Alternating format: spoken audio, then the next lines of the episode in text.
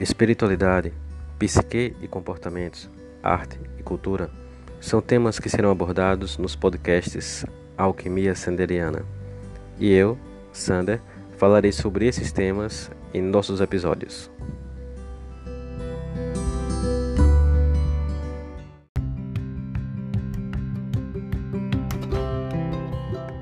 O podcast Alquimia Sanderiana tem o apoio do Chalé da Chapada no Vale do Capão, Chapada Diamantina, o melhor lugar para se hospedar.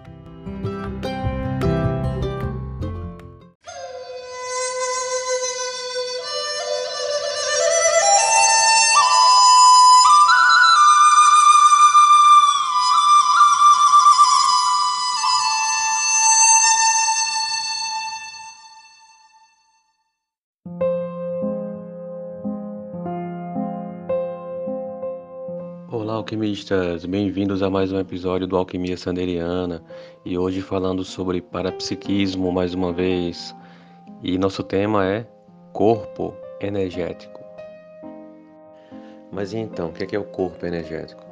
O corpo energético, né, podemos assim dizer, ele é uma talvez a forma mais didática de se falar, mas não a forma mais real de se entender é que ele seria uma camada, imaginando uma cebola, uma camada do corpo físico, uma camada sutilizada, porém penetrante no corpo físico, né? Ou seja, todo o corpo físico ele é permeado pelo corpo energético, bem como os demais corpos que nós vamos pincelar mais na frente, com o corpo mental. Né? É, o corpo astral também pode ser entendido como corpo energético, como corpo também conhecido na conscienciologia como energossoma. E esse corpo energético, ele é de uma matéria mais sutil, né? Podemos dizer que ele é composto pela matéria das emoções? Sim, Podemos dizer que ele é penetrado pela matéria dos pensamentos? Sim. Podemos dizer que ele é rico em ectoplasma? Sim. Ou seja, é um corpo é, que é mais fluido a nossa capacidade sensorial de percebê-lo. Sensorial nos referindo aos cinco sentidos é, físicos e básicos. Mas, transcendendo esses cinco sentidos, esse corpo energético ele é melhor é, percebido por outro corpo energético um pouquinho né, mais denso, vamos dizer assim, um pouquinho de nada mais denso, que é o duplo etéreo. Né? Então, assim, então temos o corpo energético e temos o duplo etéreo.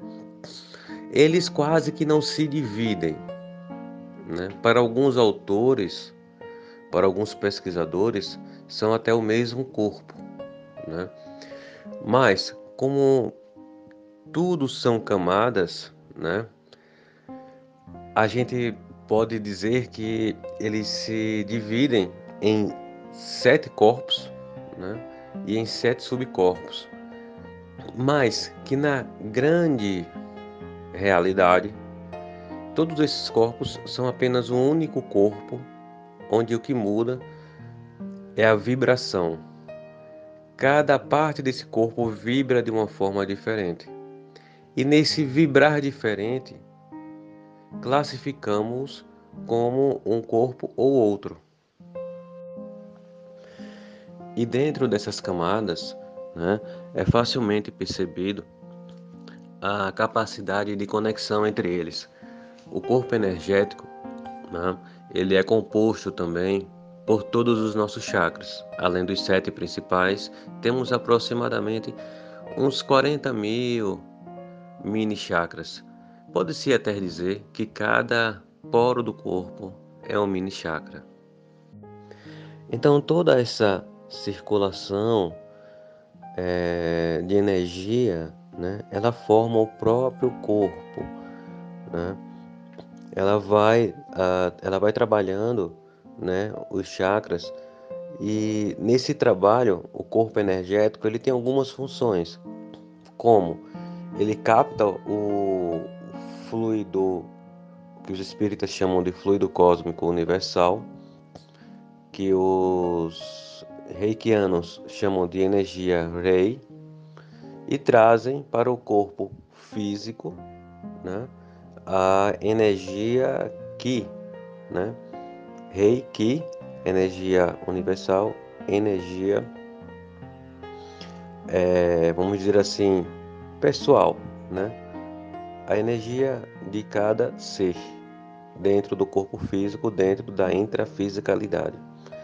Nesse sentido, essa energia, né, esse ti, né, ou prana, ele vem uh, e vai ocupando todo o corpo e vai vitalizando. Para os Rosa Cruzes, uma das formas de obter essa energia, né, o prana ou ki, é a alimentação e a respiração. A alimentação, porque esses alimentos eles trazem sua propriedade energética e passam para, para o sangue, que passam para as células e se distribuem no corpo. Na respiração, da mesma forma, tiramos propriedades que mantêm essa argamassa, que é o corpo energético, né, eficiente trabalhando no corpo físico.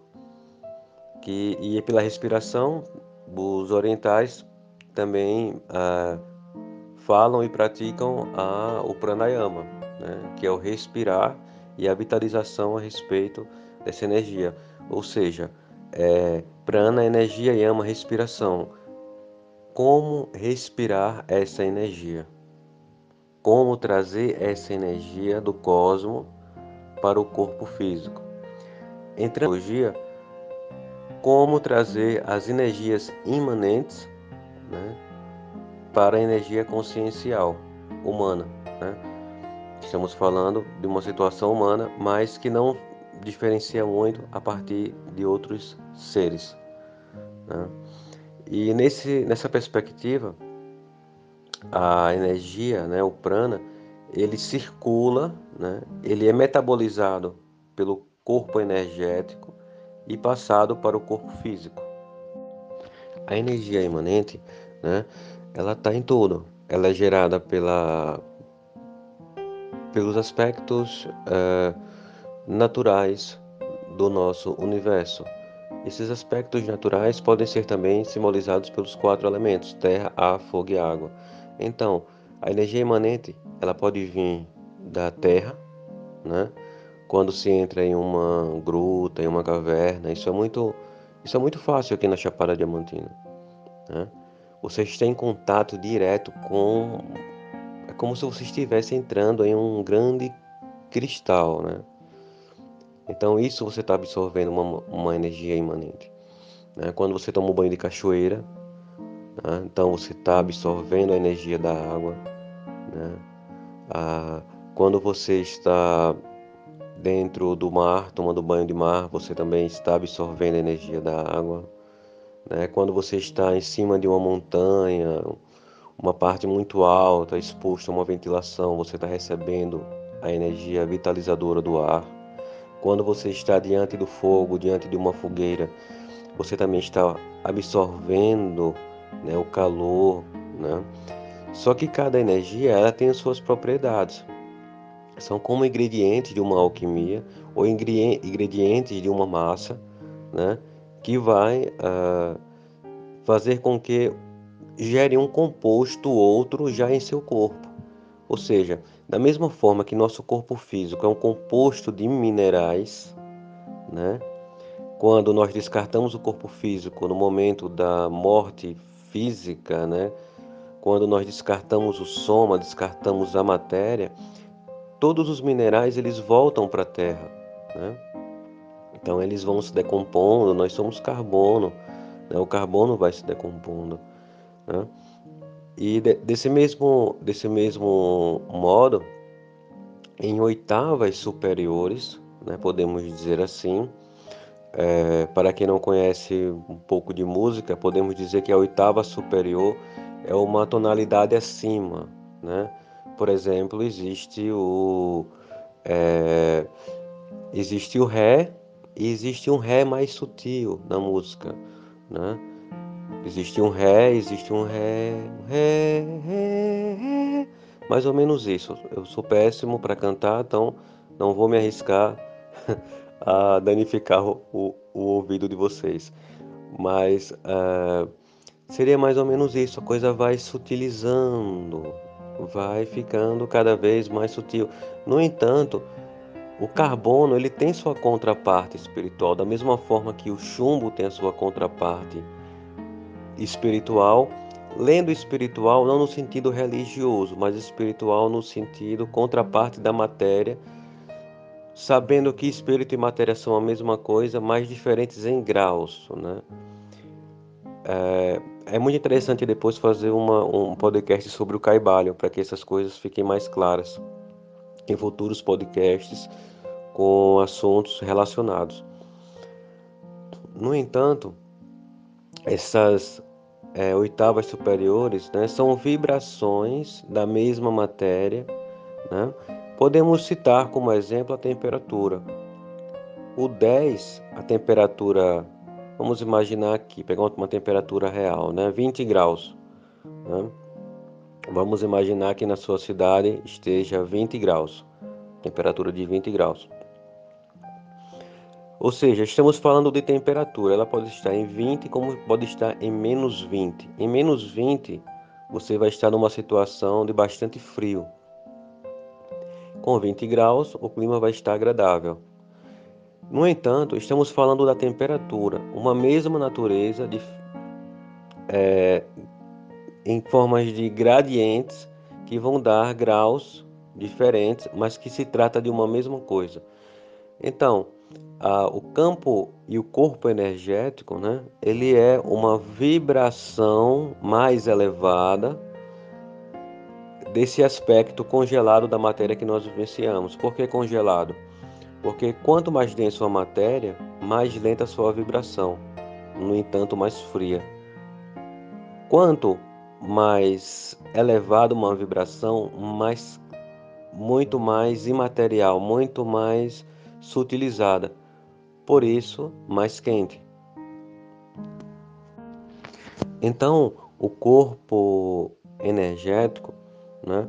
Ele é como se fosse algo numa temperatura de zero grau, né? que canaliza as propriedades do 20 graus e traz para o menos 20. Uma analogia, espero que, que seja entendível. É, mas, em síntese, é isso. Ele é uma ponte né, que vai captar, que vai atrair é, substâncias sutilizadas e vão cristalizar essas substâncias no corpo físico. Eu acho que agora ficou mais fácil de entender. É importante saber que tanto na matéria quanto na, na energia sutilizada, né, quatro leis elas são fortemente atuantes né, e elas são descritas pelos Rosa Cruzes como leis que geram coesão, geram atração, geram repulsão e geram uh, separação. Então essas leis elas uh, elas interagem entre si.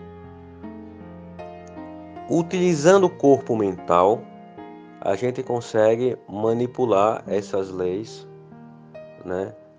Pela vontade, de modo que, que, é, que essa movimentação, que essa dinâmica se faça no campo energético, que é onde vibra o corpo energético, e daí isso uh, se manifeste no corpo físico.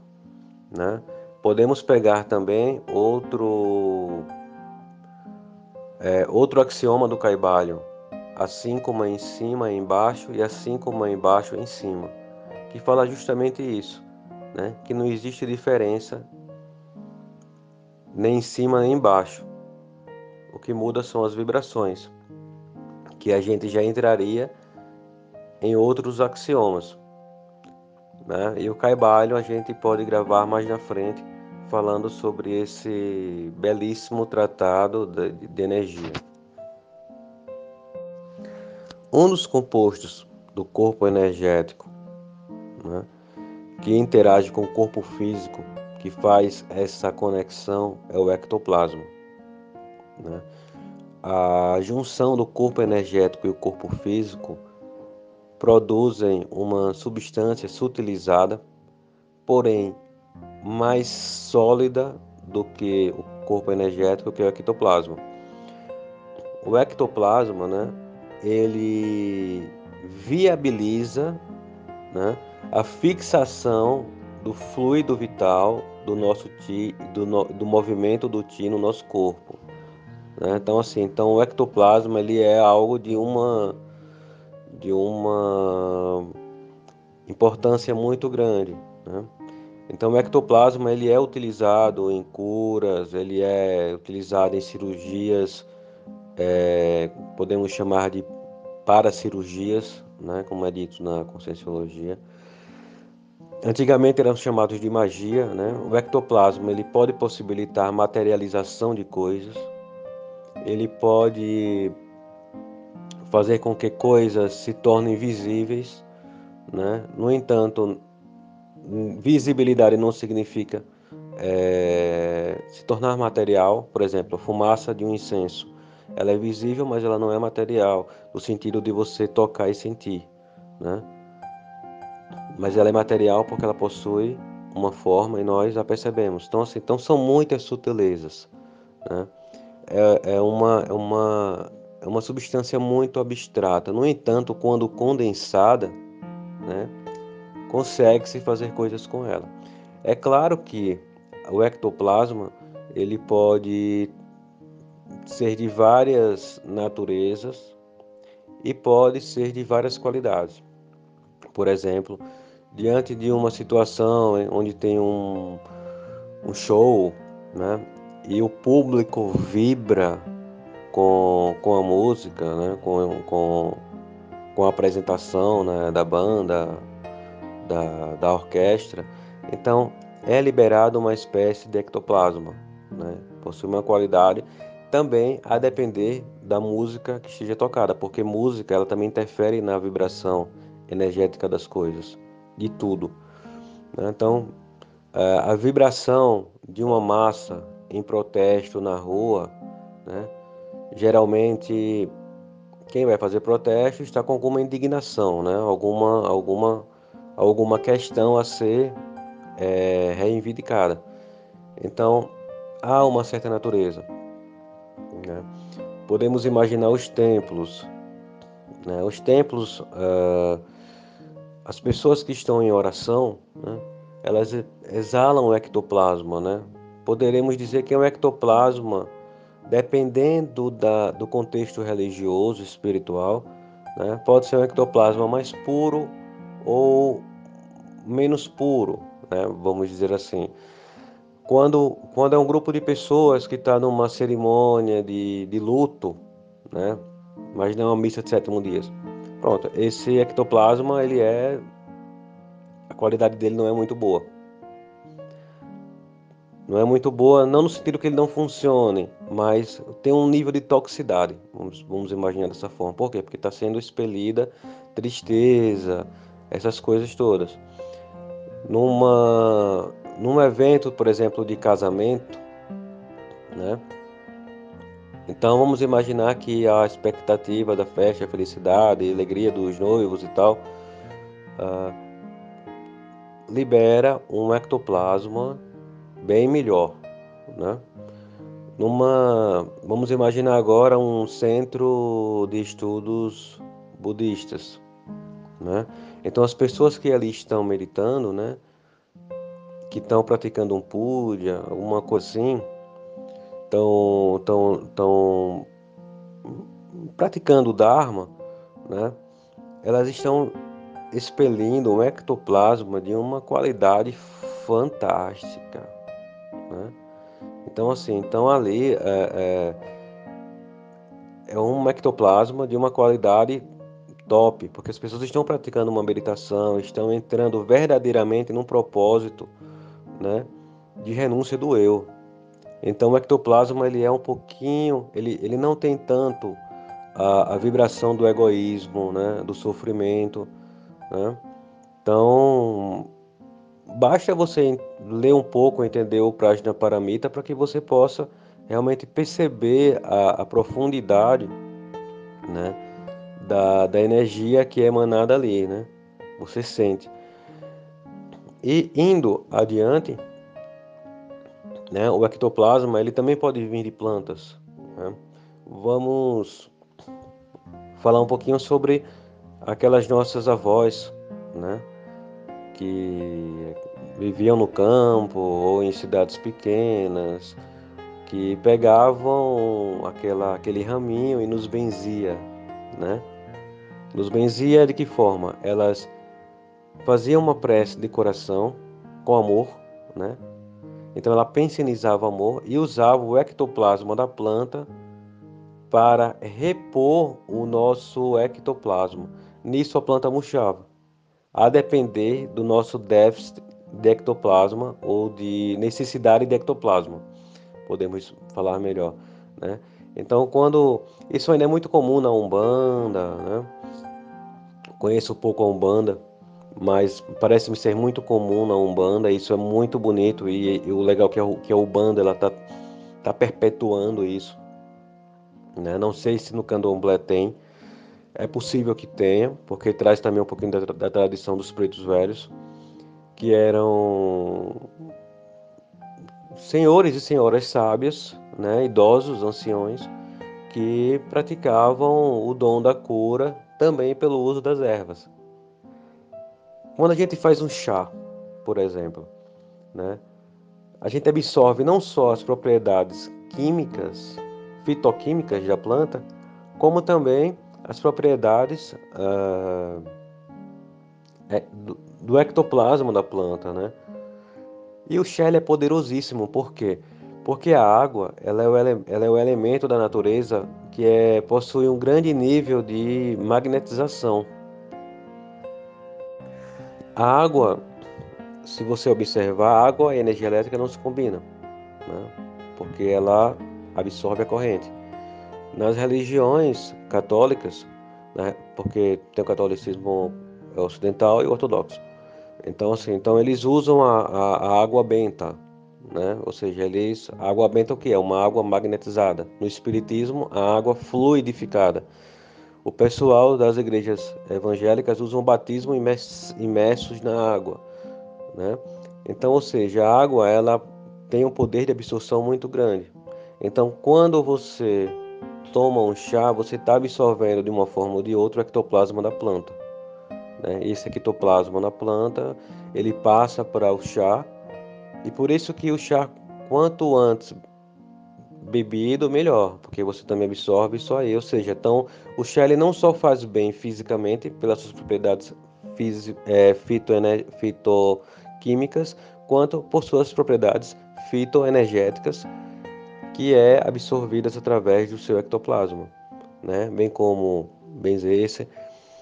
Uh, muitas tradições, inclusive no, no budismo, né? Tem um livro, uh, Autobiografia de um Yogi, de, de Yogananda, né? Babaji, que é o seu mentor, ele recomenda que as pessoas vão para a natureza para se purificar. Ou seja, quando você caminha na mata, você está tomando um banho de ectoplasma. Então, se você, durante um caminhar na mata, na cachoeira, no topo de uma montanha, você se sente bem, você tem pensamentos positivos, né? Positivos no sentido de elevados, pensamentos de pureza, de nobreza, de compaixão. Então você está recebendo é, um banho energético fantástico, é muito semelhante a você ter ali um, uma multidão, né, de avós e avós com aquela com aquele galinho ali benzendo, né? E melhor ainda, né, porque as plantas elas estão no solo, então estão vivas, estão lhe, lhe tocando energeticamente. Então assim, então o e, e todo todo esse benefício, né, ele é absorvido pelo campo, pelo corpo energético e do corpo energético através dos chakras para o corpo físico. E nessa dinâmica a gente vai começando a perceber que o corpo energético né, ele funciona movido por emoções e por pensamentos. Né? No entanto, ele possui uma autonomia dos pensamentos. Né? Então, assim, então, ele vibra numa frequência, o, can, o, o corpo mental, que é quem, é, vamos dizer, gera os pensamentos, vibra em outra, em outra oitava, ainda mais elevada.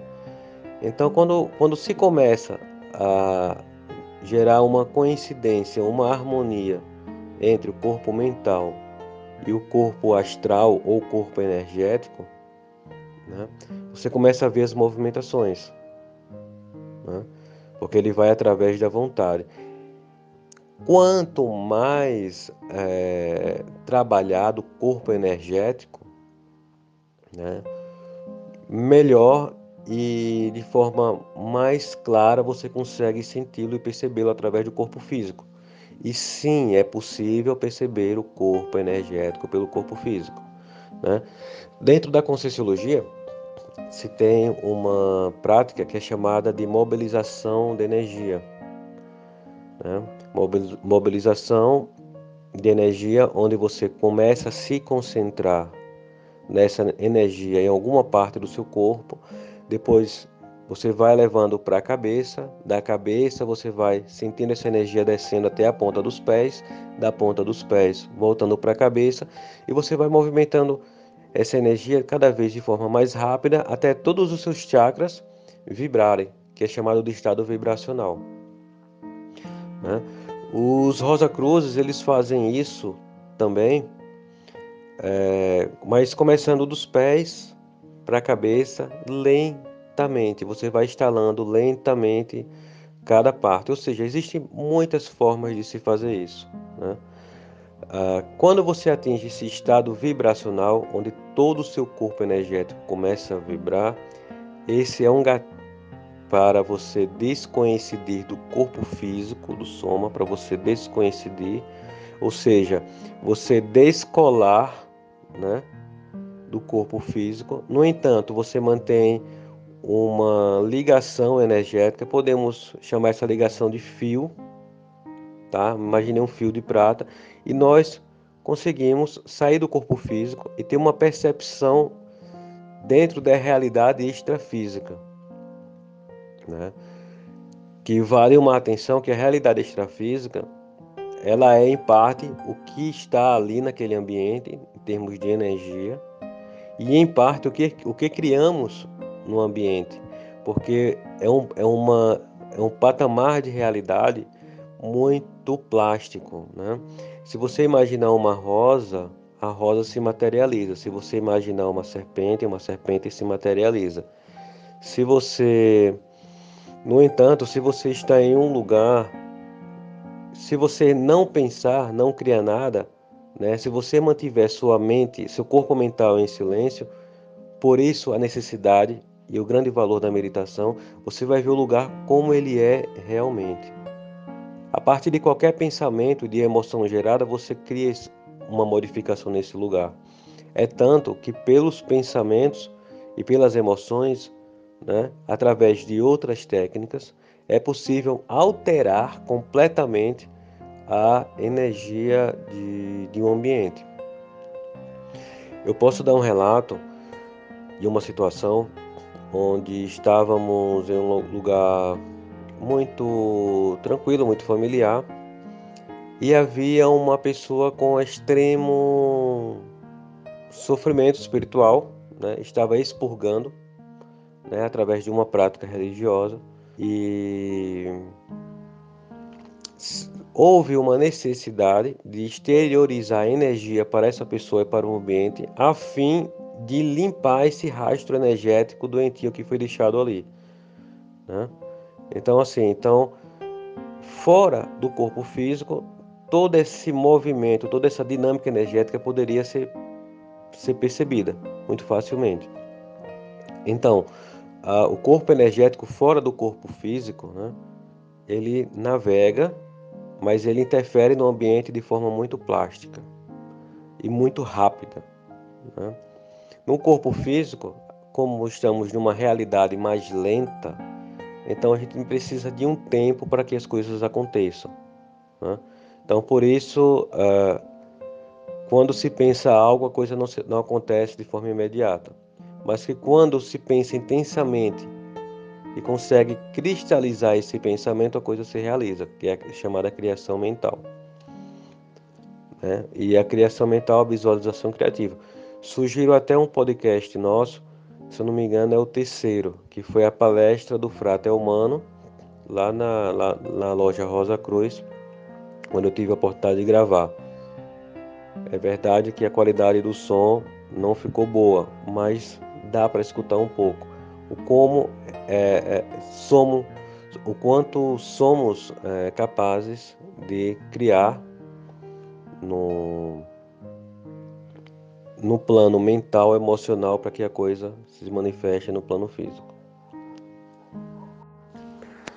Então, o corpo energético ele tem essa essa dinâmica, né, de se descolar do corpo físico sem perder o vínculo com ele, certo? E navegar. Navegar, isso se chama de projeção astral.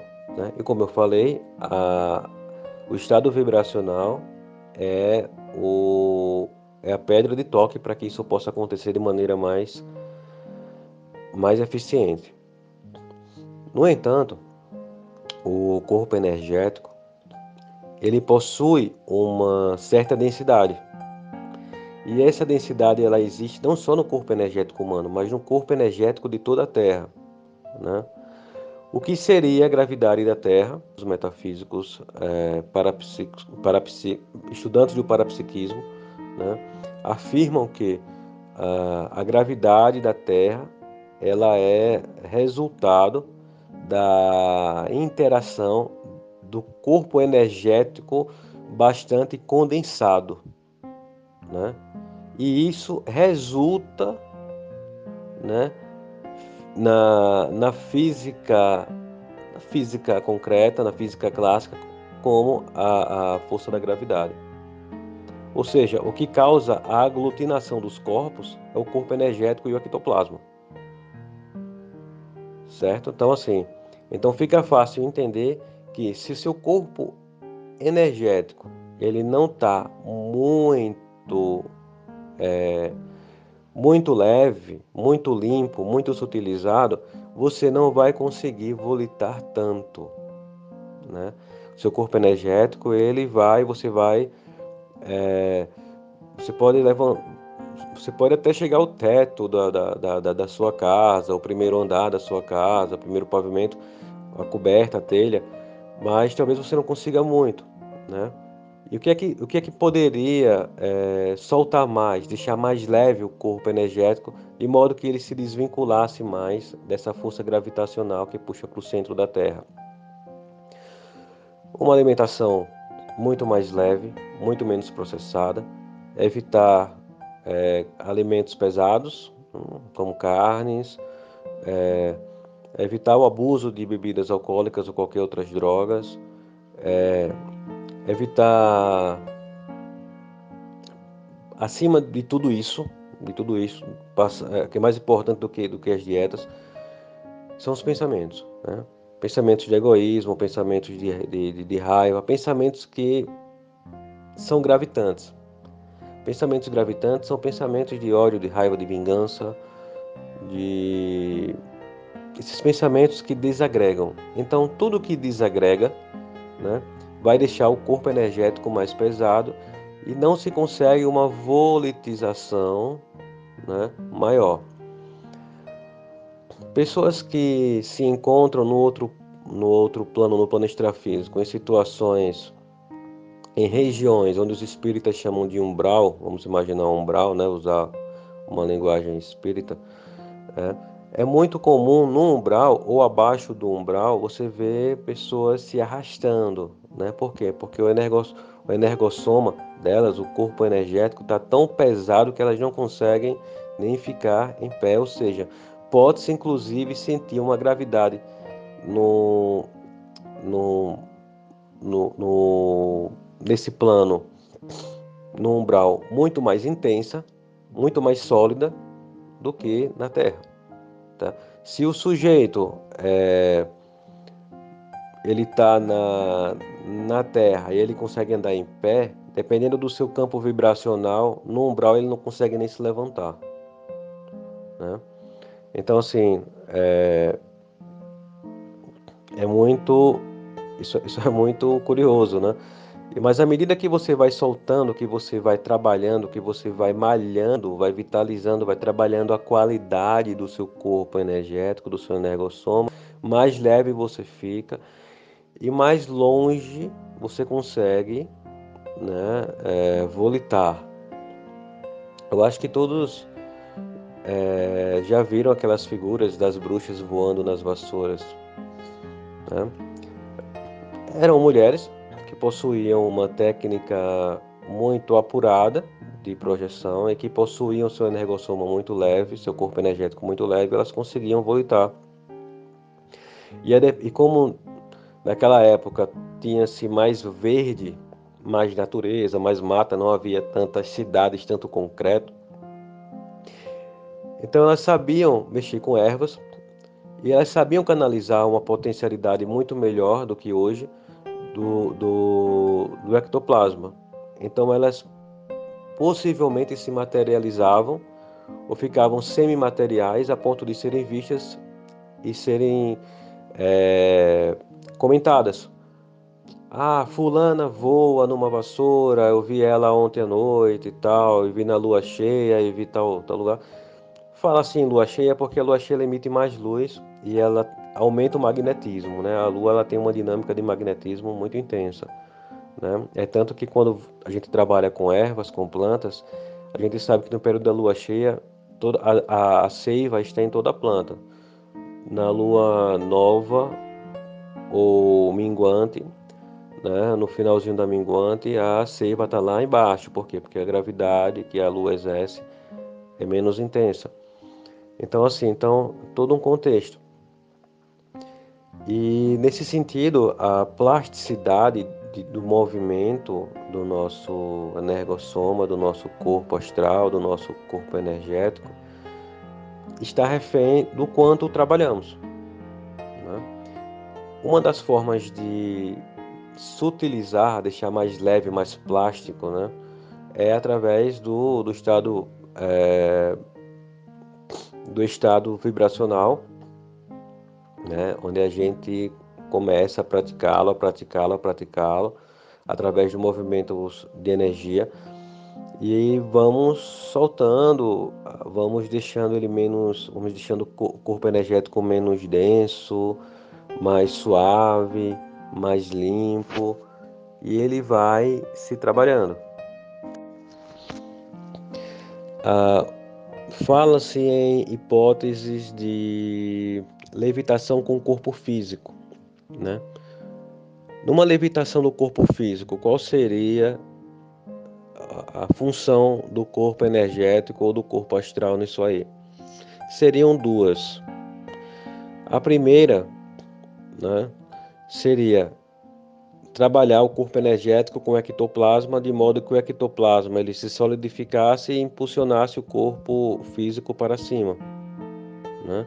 Ou que o corpo energético conseguisse, de algum modo, né, anular um pouco a materialidade do corpo físico a ponto que esse vencesse a gravidade. Então, assim, então, são formas de, de, de observar. Então, o corpo energético ele é uma ferramenta muito poderosa que nós temos. Né? Ele ele nos ajuda de muitas formas, né? Ele é um, ele é o nosso é, é o nosso portal de, de, de saúde, nosso portal de cura. Ele é através do corpo energético que nós determinamos a nossa saúde física. Por exemplo, quando pensamos é, alguma, alguma situação né, negativa, é, um medo, por exemplo, o medo ele é terrível, tá? Então vamos imaginar uma pessoa que possui um medo constante, uma grande tudo, tudo tanto medo que, que leva para o sofrimento. Então, no corpo energético é criada uma massa né, de energia que vibra na frequência do medo e do sofrimento. Isso é visível para, para os clarividentes e é palpável para as pessoas que possuem uma sensibilidade tátil energética. Como é que isso é expurgado? Isso pode ser expurgado de várias formas. É, movimentando o corpo energético, o energossoma, né? Através da mobilização de energia, até que isso se dissolva, é uma prática. É, através de do reiki, né? onde você vitaliza, mas vitaliza tanto o corpo energético a ponto dessa dessa, dessa vibração, dessa massa se dissolver. Né? Uma paracirurgia, em casos mais, mais intensos, né? e necessita de uma rapidez maior, porque você penetra no campo energético da pessoa, no campo áurico, e você retira aquela esse tumor, vamos chamar de tumor para ficar de forma mais didática, esse tumor energético o... E esse tumor ele pode ser alimentado por sentimentos de, de raiva, de ódio, de rancor, de melancolia exagerada e tal. Ou é... pensamentos mesmo negativos, ou quando você assiste muitas coisas negativas, assassinatos, guerras, é... essas coisas. Então você pode fortificar esse tumor também. Por que, que as pessoas adoecem fisicamente? Porque o corpo físico ele é uma esponja, ele é uma esponja que ele puxa tudo do corpo energético, dos corpos energéticos para o corpo físico como maneira de limpar o corpo energético. Né? Então ele puxa e é aí que as doenças se materializam. Né? Dessa forma, a gente pode fazer uma um paralelo com a psicossomática.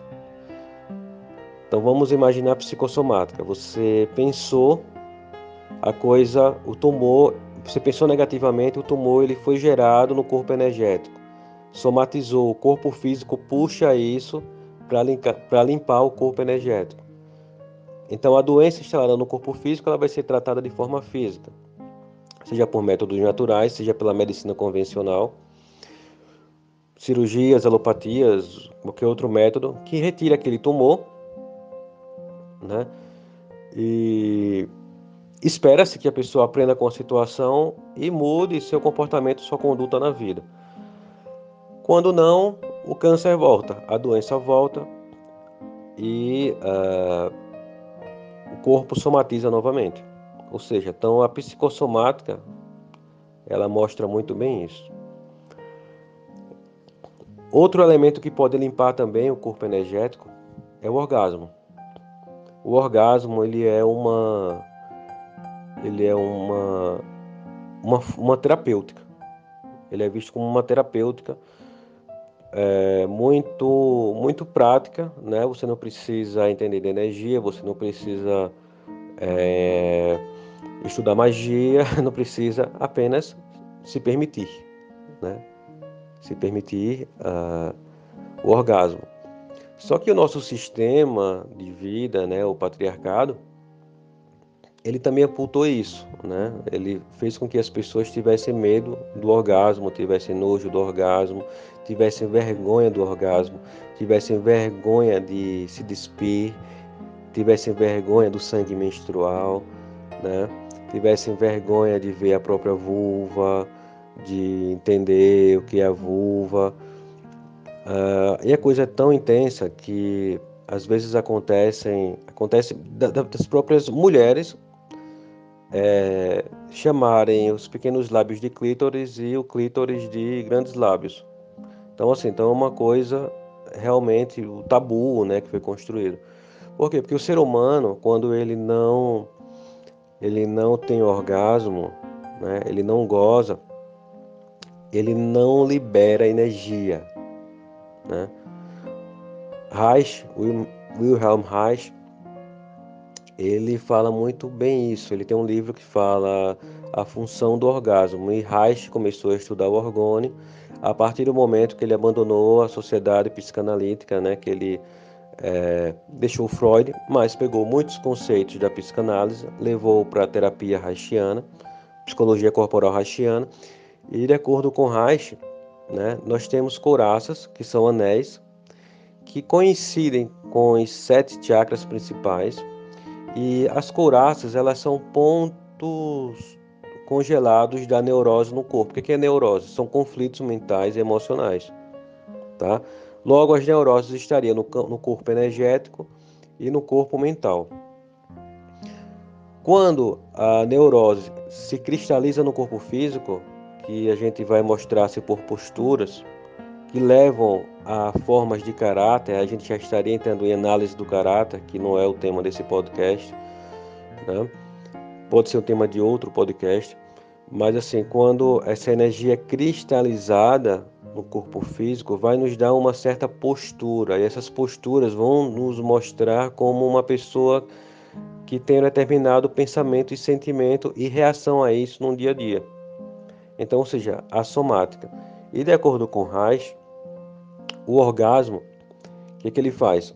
Ele faz com que a energia, né, ela circule nos chakras de baixo para cima e de cima para baixo, até sair pelo orgasmo. Né? Então, isso é um ponto a ser levado em consideração. O que acontece é que quando as pessoas não têm orgasmo, e muitos homens também não têm orgasmo, eu falei isso no podcast Impotência Orgástica, porque os homens eles ejaculação com orgasmo. São duas coisas totalmente distintas, não tem nada a ver.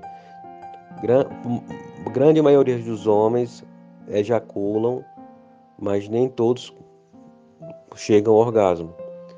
E poucos homens possuem orgasmo sem a necessidade de ejacular.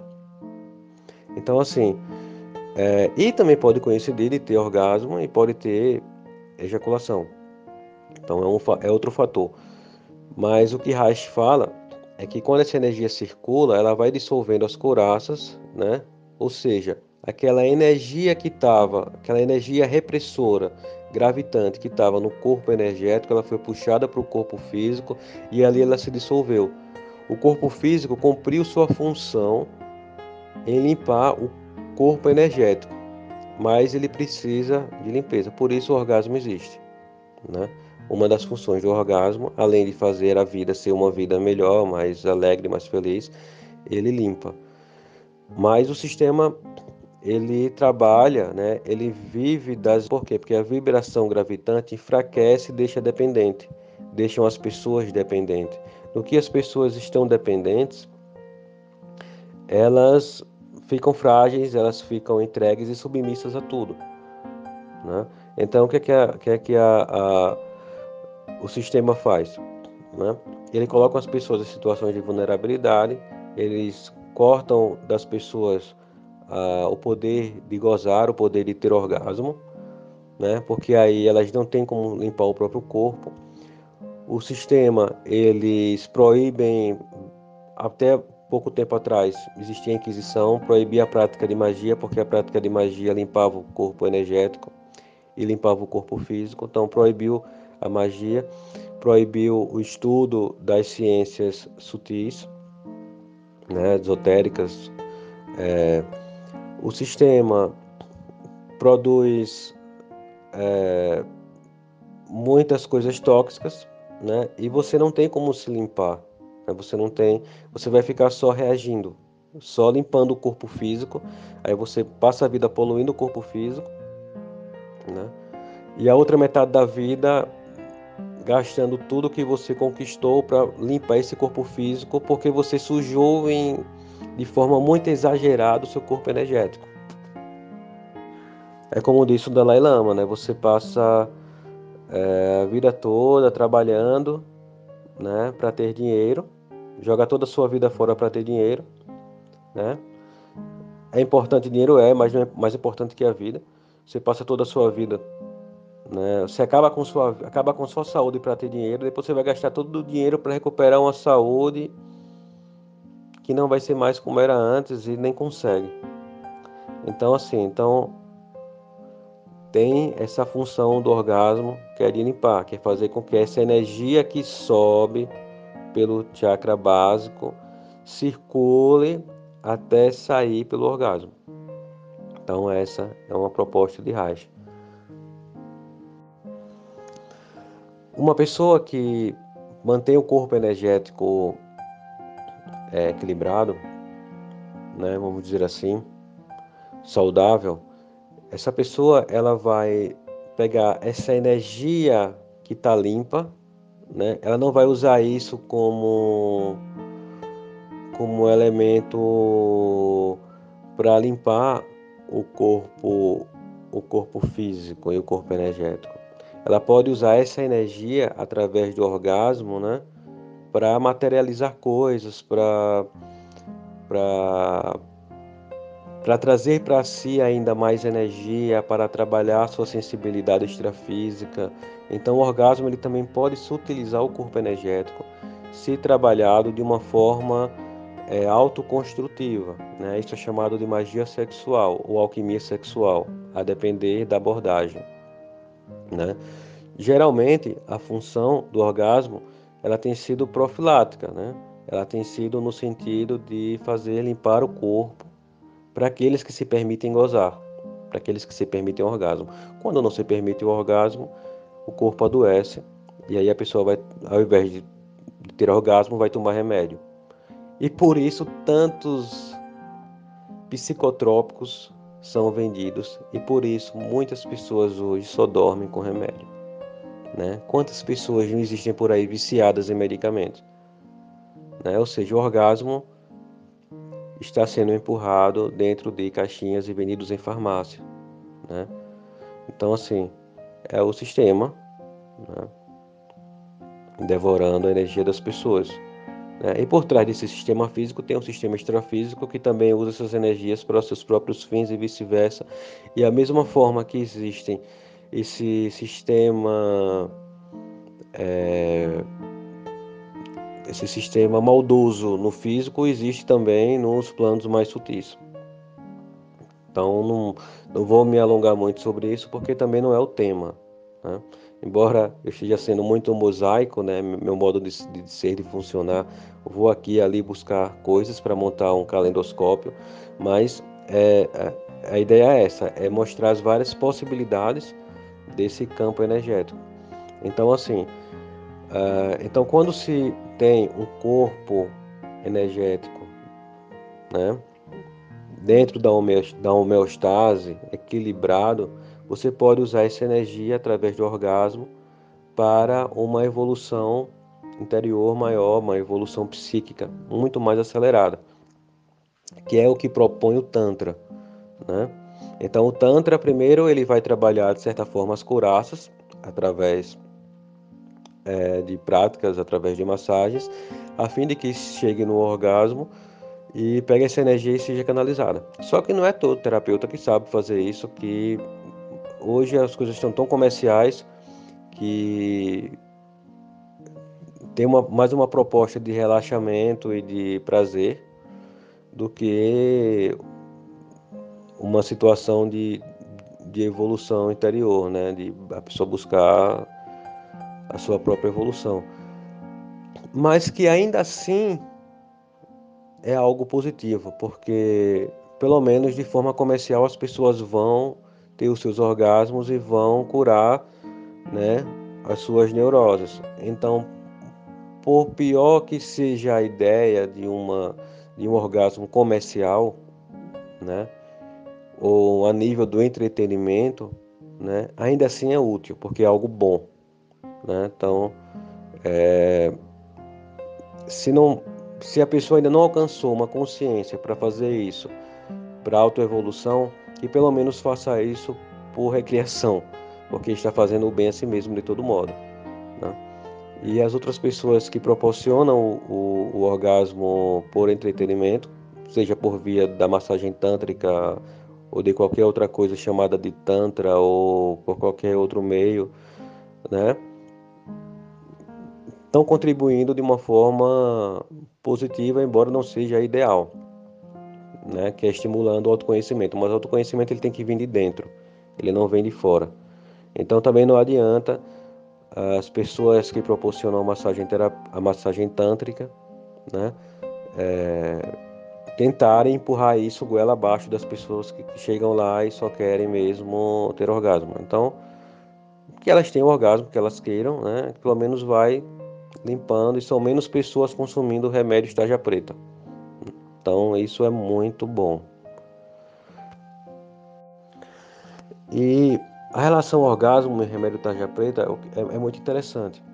Quando você pega uma pessoa que está, está tendo um orgasmo realmente intenso e a pessoa está com o corpo trêmulo, vibrando e está gritando, ela não está pensando em nada. O orgasmo é um ponto onde você não pensa em nada.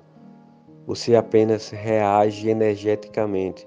E às vezes essa pulsão energética é tão intensa que você não controla e involuntariamente você grita, você chora, você treme, você agarra, você abraça, você você pira, você psicotiza por alguns segundos, né? Então o orgasmo é psicotizar por alguns segundos. O que o tantra faz, né? A prática tântrica faz é propor que essa psicotização seja mais longa né, um orgasmo mais longo, mais intenso, tal.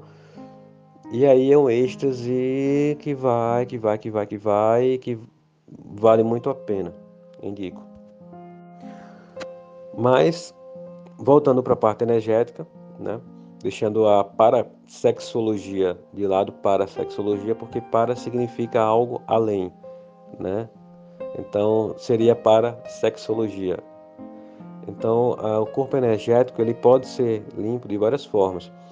Aí pode se perguntar, poxa, mas uh, o corpo energético, qual que é a função de limpá-lo? Por que, que ele existe em si? Como é que ele surge? Como é que ele desaparece? Entrando agora nas explicações de outra escola, da Sociedade Teosófica, existe um livro fantástico que é o Autocultura à Luz do Ocultismo, de Kataimini, né? Ah, onde ele fala o seguinte, que ele explica sobre nossos corpos, né? E fala sobre essa divisão. Nós temos então corpo físico, corpo astral, que é o, é o energossoma, que é o corpo, o corpo energético, né?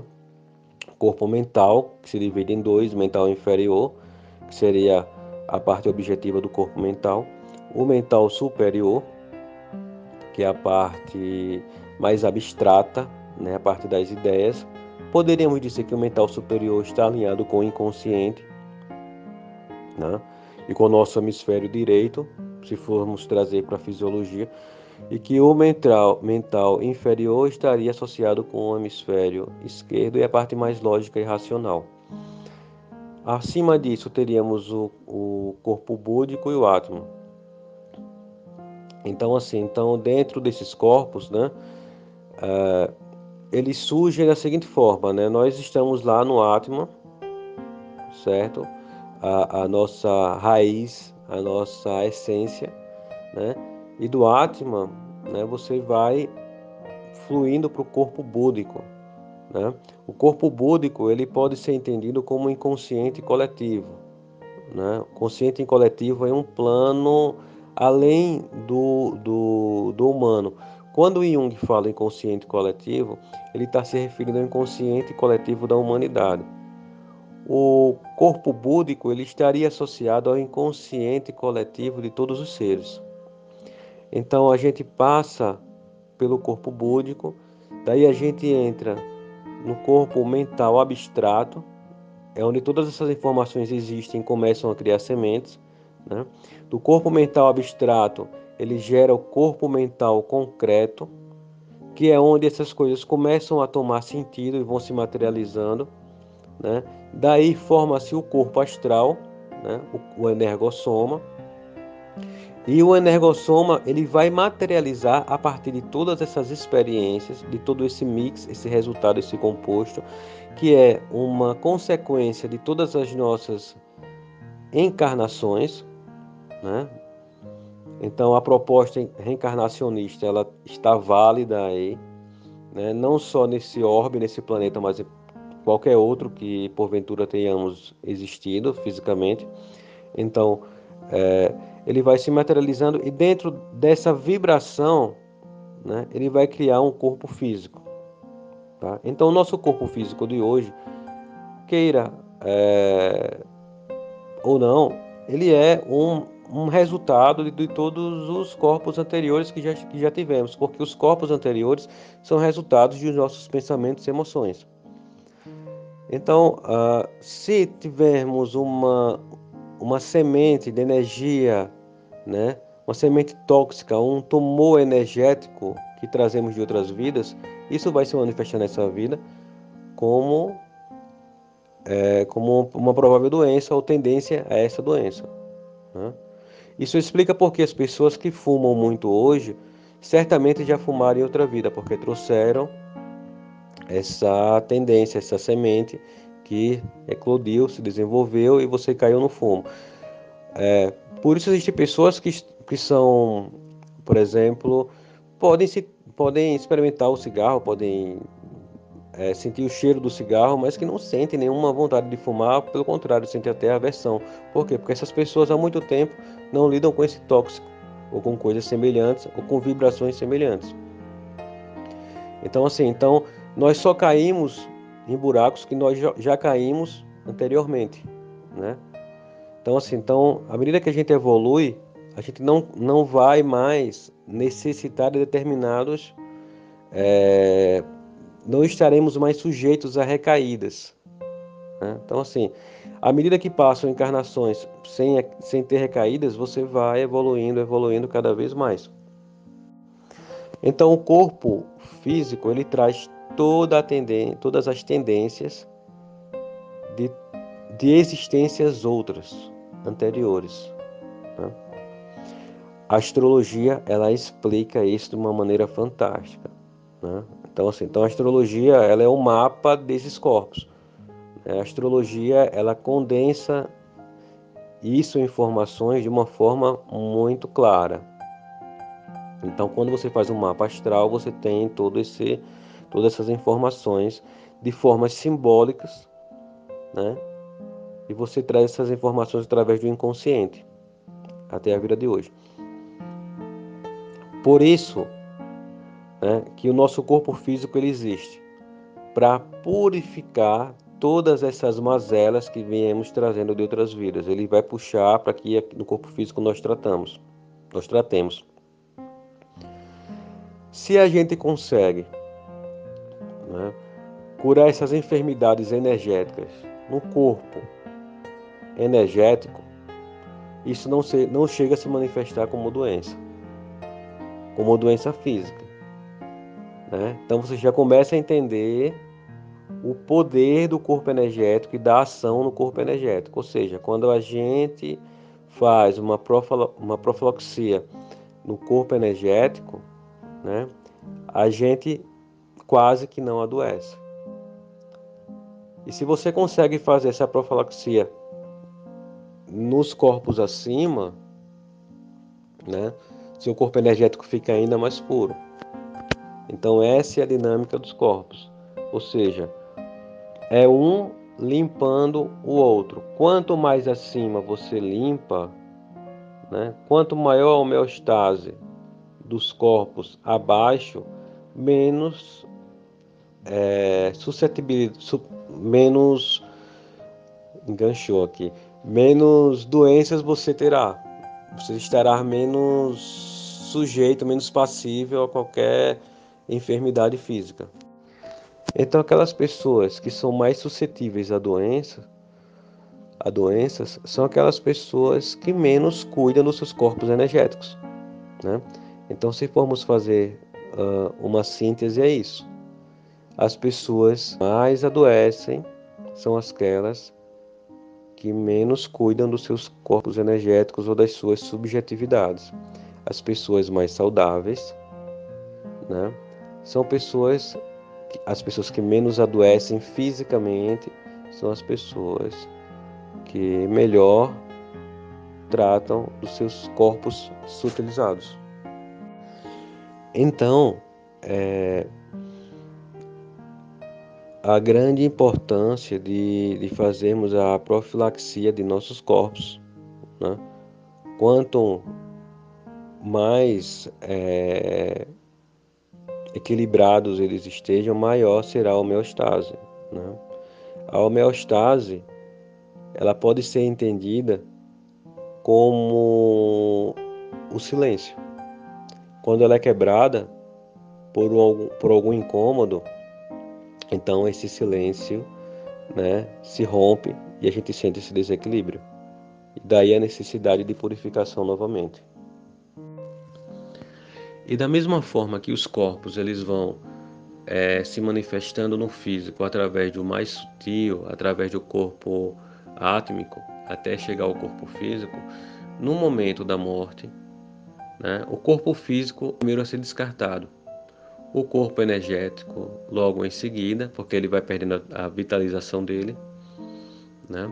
Ele vai se desagregando e vai se desagregando depois o corpo mental, concreto, né, onde vem o esquecimento da vida anterior, e eles vão desagregando até ficar o átomo, né, para novamente uma reencarnação onde ele gera todos os outros corpos novamente, mas com base na na síntese que ficou no corpo átmico.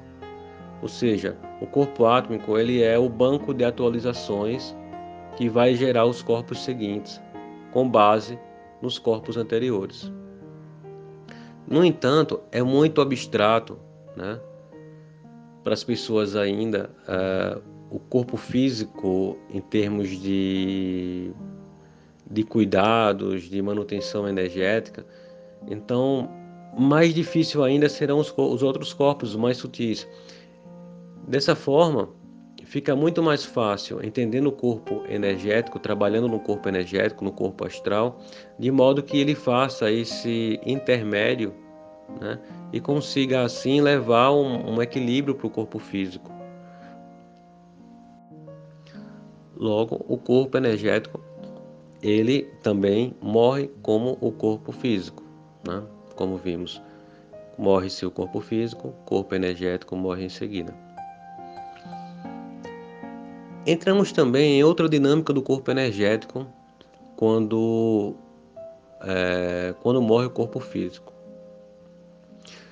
No plano né, astral, vamos chamar de plano astral para ficar de forma mais fácil de entender, né, os corpos físicos que contêm as consciências, né, que ali habitam, né?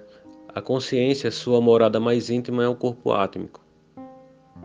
Sei que talvez fique difícil de gravar isso sem ilustração, mas ele se veste de várias camadas, né? de vários véus. Vamos lembrar da dança dos sete véus, da dança do ventre, né? onde a dançarina tira os véus, que seria a purificação, tira o corpo mais denso, depois o outro, e cada e cada véu simboliza um chakra e tal.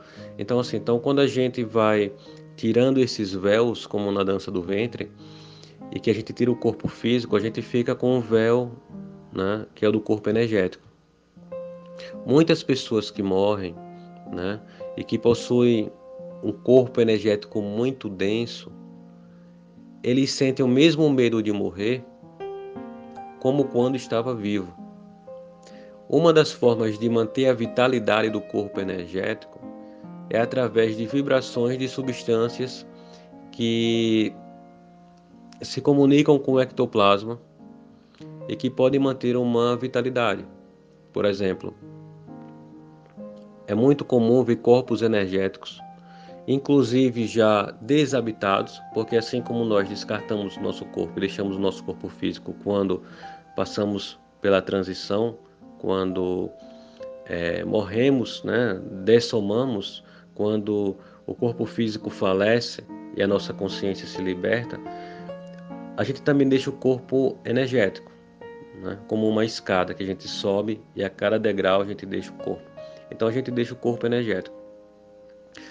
Só que esse corpo energético ele possui as memórias da última vida física. Ele não possui a memória da última vida, da vida anterior. Ele possui a memória da última vida física. E ele vai buscar em locais que são de fácil é, captação de ectoplasma para se manterem vivos, porque o ectoplasma ele, ele dá vitalidade ao corpo energético. Né? Então, vamos pensar: se em vida física, encarnados, né, nós utilizamos o ectoplasma para vitalizar o corpo energético e trazer saúde para o corpo físico, ou seja, antes o corpo energético recebe o ectoplasma para se vitalizar, a mesma dinâmica vai acontecer após desencarnar. Então, uma pessoa que desencarnou do corpo físico, mas que ainda está no corpo energético, né, para se manter nesse corpo energético, nesse corpo astral, ela vai correr atrás de ectoplasma. Onde é que ela vai encontrar ectoplasma? Em sangue, né, porque o sangue libera o plasma. Isso você vai encontrar em matadouros, vai encontrar churrascaria, seção de supermercados onde vende carne, porque ainda tem um resquício de sangue ali, então elas vão ali para poder sugar aquele ectoplasma. Então esses lugares eles são são de intensa emanação de ectoplasma, né? Lugares onde são exaladas fortes emoções, né? Daí você vê qualquer situação de conflito, né? Qualquer situação de conflito ela é provocada por fortes emoções. Então, quando alguém coloca fortes emoções para fora, ela está liberando ectoplasma, né? Daí você vai para igrejas, cemitérios, hospitais. Hospitais por quê? Porque tem pessoas que estão dessomando, morrendo, desencarnando. E tá ali havendo uma, estão expelindo ectoplasma, né? Que e tem muitas, muitos seres também que estão sendo recuperados. Muitas pessoas em recuperação que estão recebendo ectoplasma, então elas passam ali catando, né? Pessoas que estão bebendo muito, elas liberam o emocional, né? Como dizemos em psicanálise, ela dissolve o superego e a emoção vai e vai junto ao ectoplasma, né? Então, por isso, uma pessoa que bebe muito, ela tem muitos companheiros de copo. Porque os companheiros não vêm atrás do copo, mas vêm atrás do ectoplasma que ela está exalando. Né? Na mata, você vê muitos elementais, que são seres de corpo energético que se alimentam do ectoplasma da vegetação, né, de outros animais em si. Mas ali eles estão no ambiente deles, né, que é diferente de, de... Então, assim, então, por isso que essas pessoas né, que são chamados de vampiros astrais, vampiros por sugarem ectoplasma, de onde perceberem, elas não estão tanto na mata, porque elas vão ter que disputar com os elementais né? E, e não é tão cômodo isso, né? É, é, melhor, é mais fácil para elas disputar com o pessoal que bebe, que está em igreja, que está ali exalando ectoplasma. E as mentes afins se aproximam, né? Se, se uma pessoa que é evangélica morre, mas está presa à matéria, ela vai voltar para a igreja onde ela estava para sugar o ectoplasma que é mandado por lá, se manter lá, ficar por lá, né? Até que ela descarta esse corpo energético de alguma sorte. E quando ela descarta esse corpo energético, o corpo energético ele procura ficar por lá mesmo, alimentando aquelas memórias. E de acordo com a teosofia, né, muitos dos espíritos que se aproximam do, de um médium em uma sessão mediúnica, é, a consciência não está mais lá, habita só o cascão, né, que é o corpo astral brigando por vitalização. Então, como ele possui as memórias da vida, né? Como um pendrive possui arquivos, mas é inanimado, inanimado no sentido de ausência de consciência, né? Então ele narra aquela carta, narra aquele evento, né? Ele funciona mesmo como um banco de dados. Ele tem as informações, mas ele não é a pessoa. Vamos imaginar que Cleópatra, né? Então você está numa mesa espírita lá, o médium ele percebe Cleópatra. Imaginando que o corpo energético, o corpo astral de Cleópatra, ele sobreviveu até hoje, não dissolveu no cosmos, no éter. Né? Cleópatra já deve estar na sua, sei lá, trigésima encarnação, mas aquele corpo astral que ela usou, né, vem sugando tanto ectoplasma que se mantém ali e é capaz de passar aquela informação para o médio como se Cleópatra fosse. E na verdade é Cleópatra, né? mas não é a consciência que habitou é, o corpo de, de, de, de Cleópatra. Né? Hoje pode ser é, Alice, pode ser Carla, pode ser João, pode ser Pedro. Então, Cleópatra hoje pode ser qualquer pessoa. Né? Vamos imaginar dessa forma mas o corpo astral de Cleópatra pode estar por aí, por isso que se vê, né? Assim, um exemplo, né? Não necessariamente Cleópatra, mas usando como por ser um, um personagem antigo, usando como referência. Então, assim, então o corpo energético ele pode ser também, né? Da mesma forma que ele é abandonado ele pode ser também possuído, né, uma vez que ele é desprovido de consciência. Né, ele, pode ser, ele pode ser usado por seres outros, mais evoluídos, no sentido de não evoluídos, no sentido no sentido, vamos dizer assim, é, no sentido espiritual, mas no sentido de de poder, né? Um, um, um, um, ser que tenha uma habilidade maior, ele pode pegar qualquer corpo energético e manipulá-lo. Né? Por exemplo, quando a gente observa.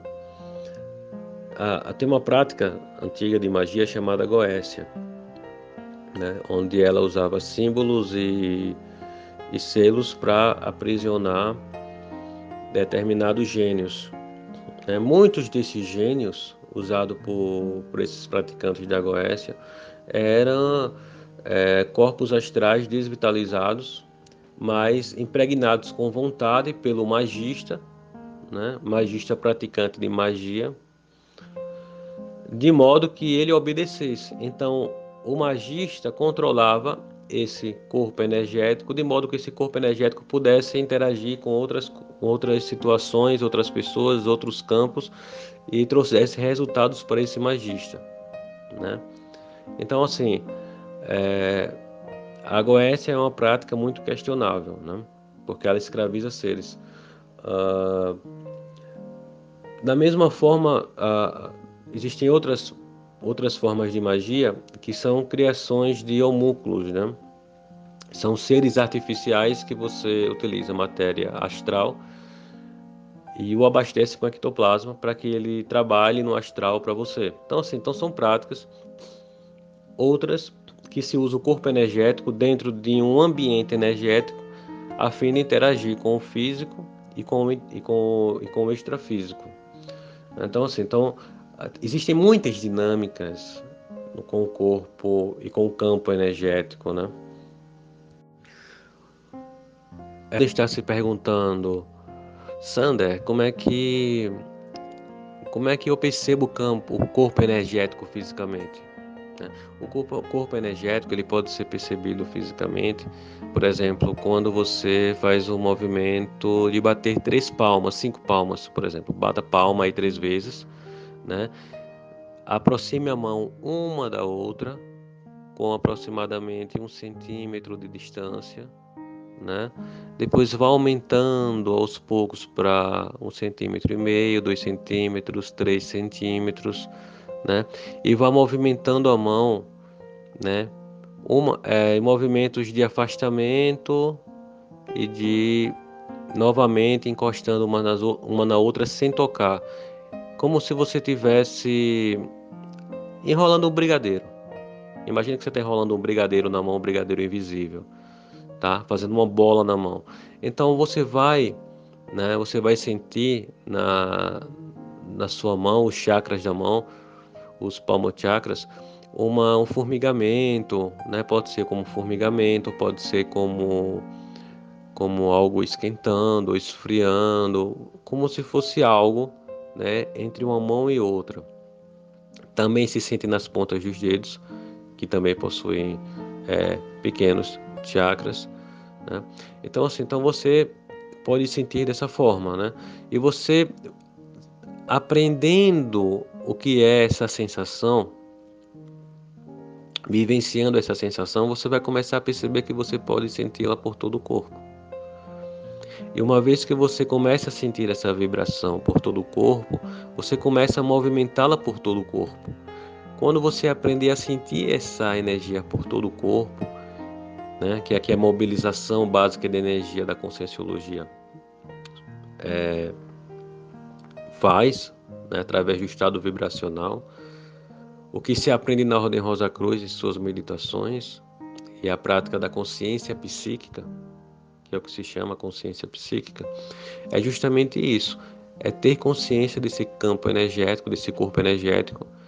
E quando você tem consciência desse corpo, você começa a senti-lo e você começa a saber quando ele está pesado, quando ele está leve. E você começa também a sentir o campo energético das coisas né? Então, quando você vai aplicar uma, fazer uma cura prânica, que ela é um pouquinho diferente do reiki no sentido que a cura prânica você vai varrer com a sua mão energética a aura da outra pessoa, você vai começar a sentir uma, varia, uma, uma variedade de vibrações no campo áurico da outra pessoa. E o que você sentir ali, você vai saber qual o ponto que precisa de melhor, é, de, de uma maior intervenção ou não. E ali você vai injetar energia, vai jogar energia. Né? Pode aplicar reiki, se você for reikiano, né?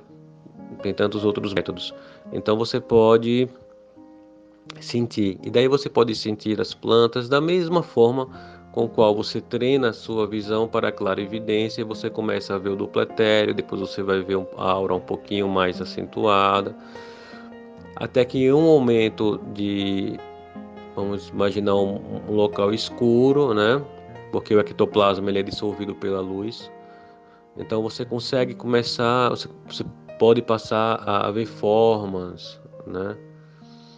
E você vai treinando a sua clarividência da mesma forma que você vai treinando a sua sensibilidade tátil, energética.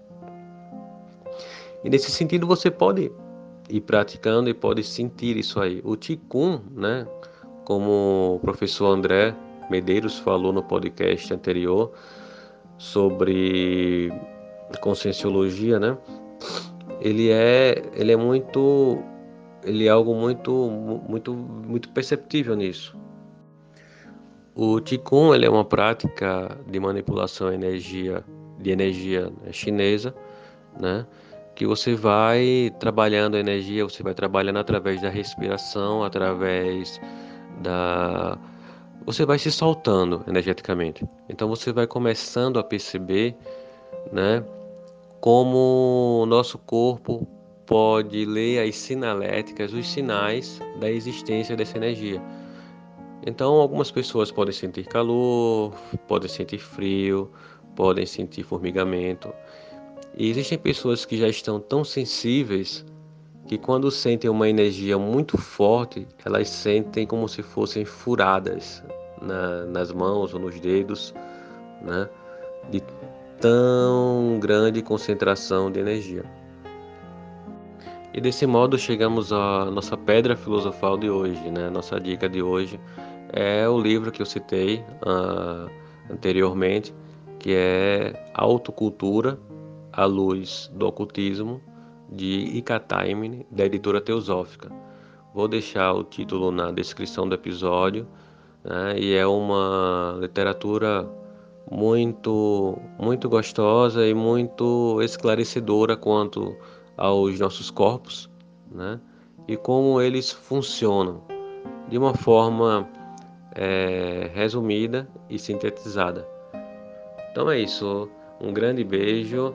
Ah, convido a que vocês possam nos seguir, né? Aqui na, na, na plataforma de podcast. Né? E que vocês fiquem atentos aos próximos episódios que nós estaremos sempre falando sobre esses temas: parapsiquismo, psicologia, sexologia, relacionamentos. E agradecer de coração as pessoas que nos escutam, né, que compartilham desse tema né, com a gente, que é um, são temas assim maravilhosos. E pessoas, inclusive, nos Estados Unidos, nós temos ouvintes nos Estados Unidos, na Alemanha, na Irlanda, na Argentina e no Uruguai, Chile. E sejam sempre muito bem-vindos, bem-vindas e bem-vindes à nossa plataforma de podcast, ao né, nosso canal. Um grande beijo e até o próximo episódio.